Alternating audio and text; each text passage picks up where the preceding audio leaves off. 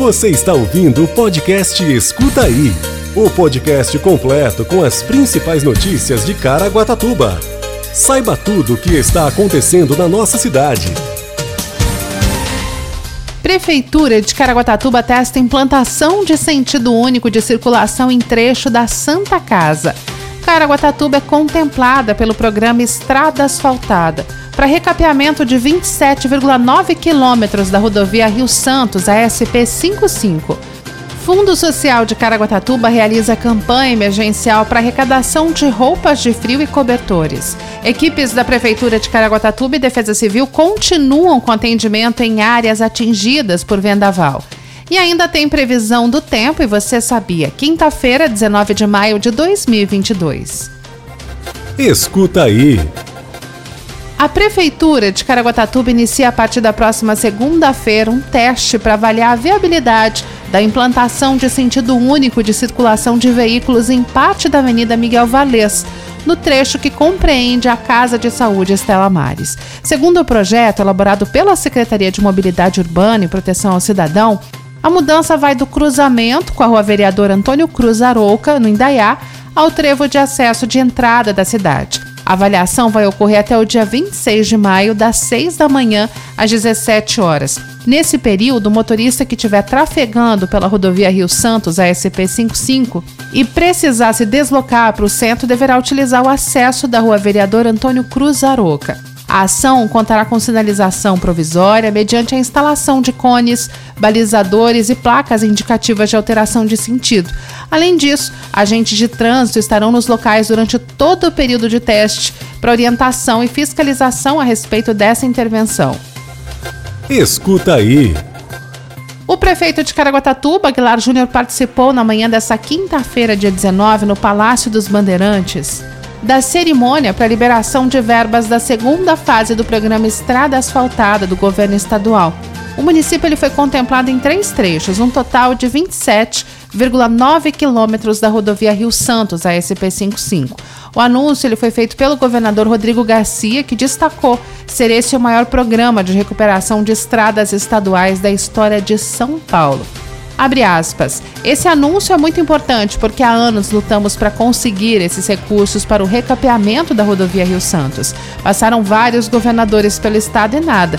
Agora o Rodrigo Garcia entendeu a nossa necessidade, liberou o recurso. Fecha aspas, disse o prefeito Aguilar Júnior. A situação da rodovia SP55 está tão crítica que no ano passado a prefeitura de Caraguatatuba chegou a realizar operações tapa-buracos para dar condições de mobilidade aos motoristas que trafegam diariamente pelo trecho. O edital das obras está previsto para ser publicado nesta sexta-feira no Diário Oficial do Estado. O Departamento de Estradas e Rodagem, o DR, vai realizar obras de conservação especial e manutenção de vias, que consiste em recapear e implantar uma nova sinalização das rodovias.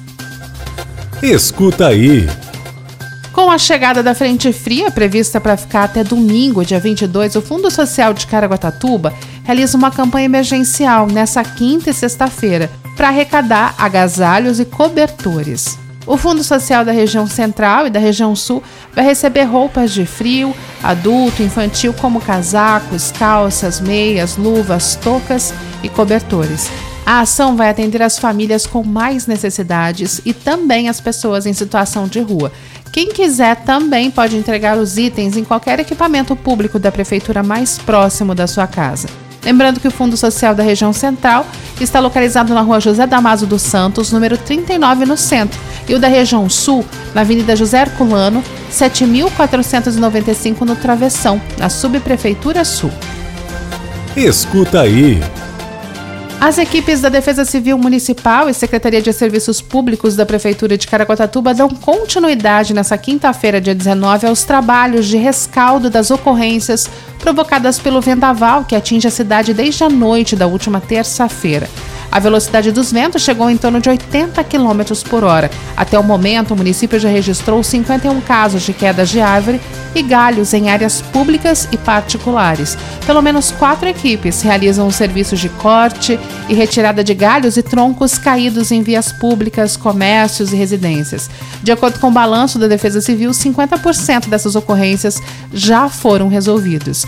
Parte do atendimento das ocorrências depende da ação junto com a EDP Bandeirantes, uma vez que galhos e copas estão sobre fios energizados.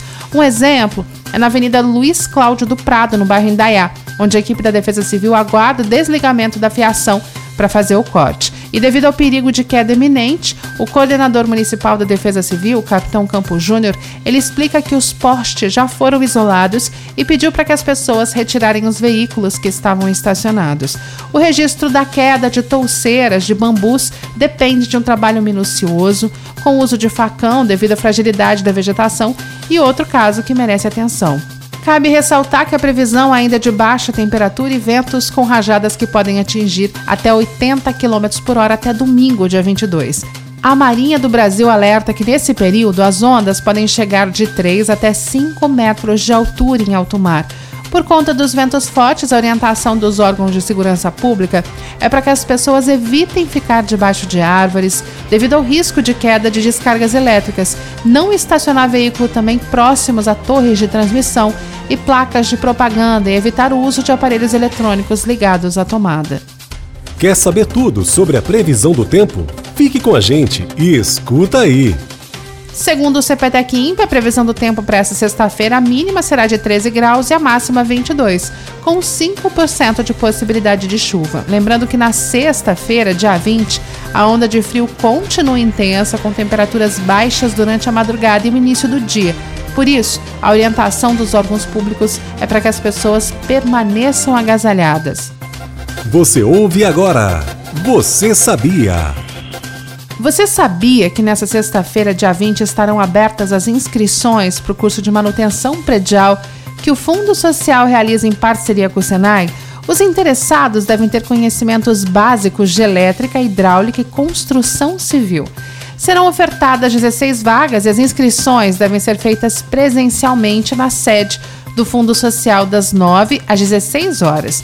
Os interessados devem ter mais de 18 anos de idade e levar RG, título de eleitor e comprovante de residência.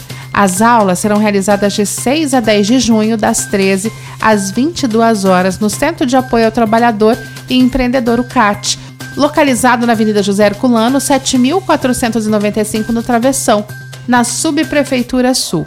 A presidente do Fundo Social, Samara Aguilar, reforça aos interessados que só se inscrevam se realmente tiverem interesse em atuar na área e de concluir a qualificação.